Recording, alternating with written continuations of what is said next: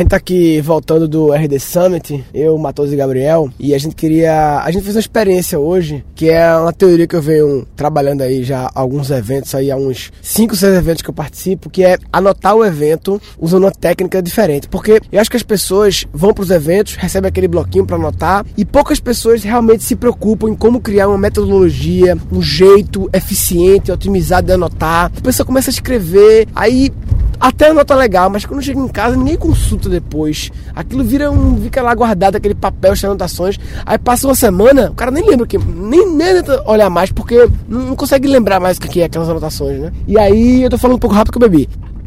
A gente hoje testou o seguinte: eu peguei uns blocos de post-it, na verdade foi Pimaco, porque Pãozinho. é, a Bic, ela é, é um cliente meu, a Bic, ela mandou para mim vários post-its, porque ela sabe que eu adoro. E aí eu peguei os post-its e dei pra galera, pro Matheus, pro Gabriel, mas dei também, dei também para várias pessoas que estão na plateia. É, eu, eu meio que distribuí lá é, como um experimento de. Qual é a minha teoria? É que se você pegar um, um bloquinho de post-its, o que eu venho trabalhando é você anotar um insight por post-it, uma ideia, sem ficar com aquela pobreza de ficar fazendo tópicozinhos no mesmo post-it, uma única ideia em cada post-it. Aí tem dois métodos, né? Na verdade, o ideal é você poder ter um lugar para colar, né? tipo ter um, um caderno assim, um, um card para você ir anotando e colando, de repente vários cards. No meu evento que vai ter dos alunos, cada palestrante que vai apresentar vai ter a Bel, o Sidney Oliveira, o Luciano Pires e o Diogo Portugal. E eu vai ter, cada um vai ter o seu próprio card, tipo um, um, um cartãozinho assim, só para colar os post-its em cima. Ou seja, eu anoto os insights é, daquela palestra e colo os post-its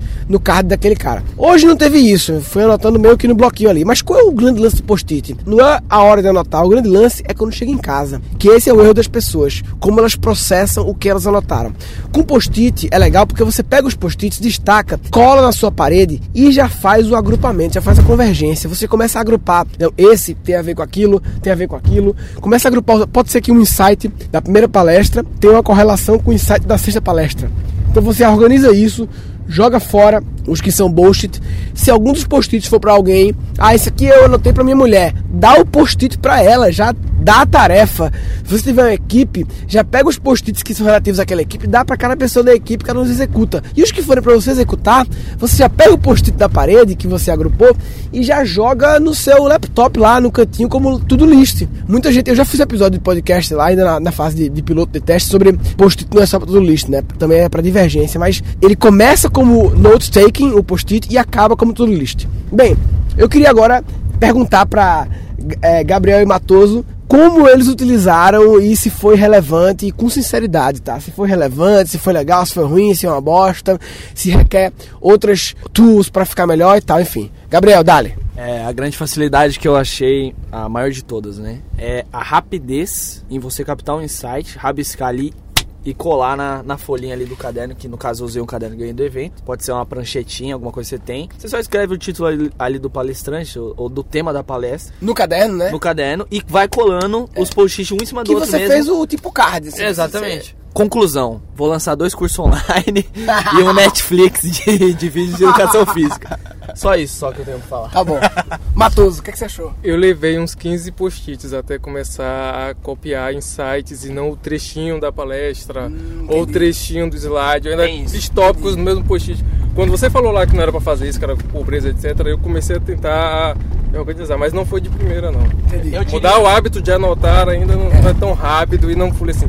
Aí depois dos 15, aí eu comecei e fluiu bem melhor. Aí eu comecei a correlacionar é. coisas com mais facilidade e não me preocupar em ficar anotando a frase de efeito sim, ou alguma sim. coisa do gênero. Uma coisa que eu percebi, na, da primeira palestra para a última, a primeira eu fui muito menos objetivo. Depois com o passar do tempo você vai ficando mais crítico com os insights. Você vê que na última palestra você só anota realmente. Então assim, você tem que começar mesmo anotando tudo, porque se você começar do começo filtrando, é melhor você ter e não, e não faltar sim. do que você ficar. Agora imagina você no décimo evento fazendo isso entendeu? Daqui Sim, a 10 eventos tá fazendo isso, entendeu? Agora, a grande questão agora é o pós, né? Porque eu acho que o grande benefício de usar post-it como note-taking é o pós. É como você chegar agora e, e, ter que ser ou agora, chegando no hotel, ou amanhã. Não pode demorar muito. De pegar esses post-its e pode ter na mesa, velho. Porque muitas vezes a cola pode não funcionar mais, né? Tem isso e também. Passar Às vezes quando a cola não funciona mais, a cola começa a não funcionar mais. Mas você bota numa mesa, abre, pega uma mesa da sala assim e joga lá e divide as tarefas, joga fora que não presta e tal tal e começa a colocar em prática, né? Uma coisa, por exemplo, que nem você comentou no outro podcast, a questão do pensamento linear, do computador, essas coisas. Sim. Mas no caso, você foi num evento, você tá, a gente tá num hotel aqui, por exemplo.